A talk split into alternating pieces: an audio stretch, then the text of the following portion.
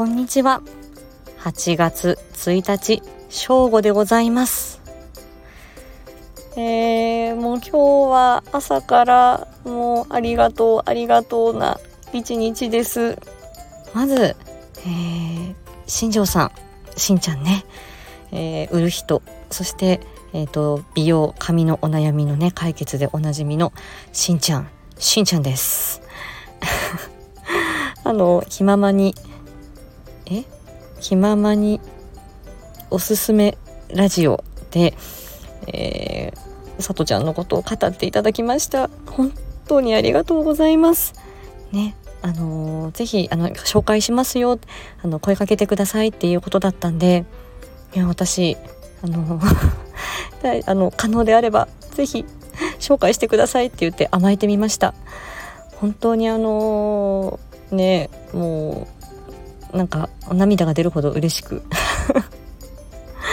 もうあのうまくもう言葉にできない「ありがとう」ではもうなかなかあの文字でもコメントもしたけどそれでもなかなかちょっとうまくいかない今喋っててもうまくいかないですが、はい、とりあえず今あのありがとうという気持ちだよっていうことだけお伝えしたいと思います。ねしんちゃんありがとう。はいまたねちょっと暑い時間を2人でね 過ごしましょうね。よろしくお願いします。えそしてえっ、ー、と音ね音ボケ姉さん。狐のお宿菅原の道真、えー、10時にえー、配信になりました。私サイさんのバージョンは今回初めて聞いてサイさんのバージョン聞いてまた音音の月音さんバージョンも聞いてなんかねもううるっときちゃうの。なんか話聞いててあの話の展開も分かってるはずなんですよ。あんだけ私ナレーションやったから。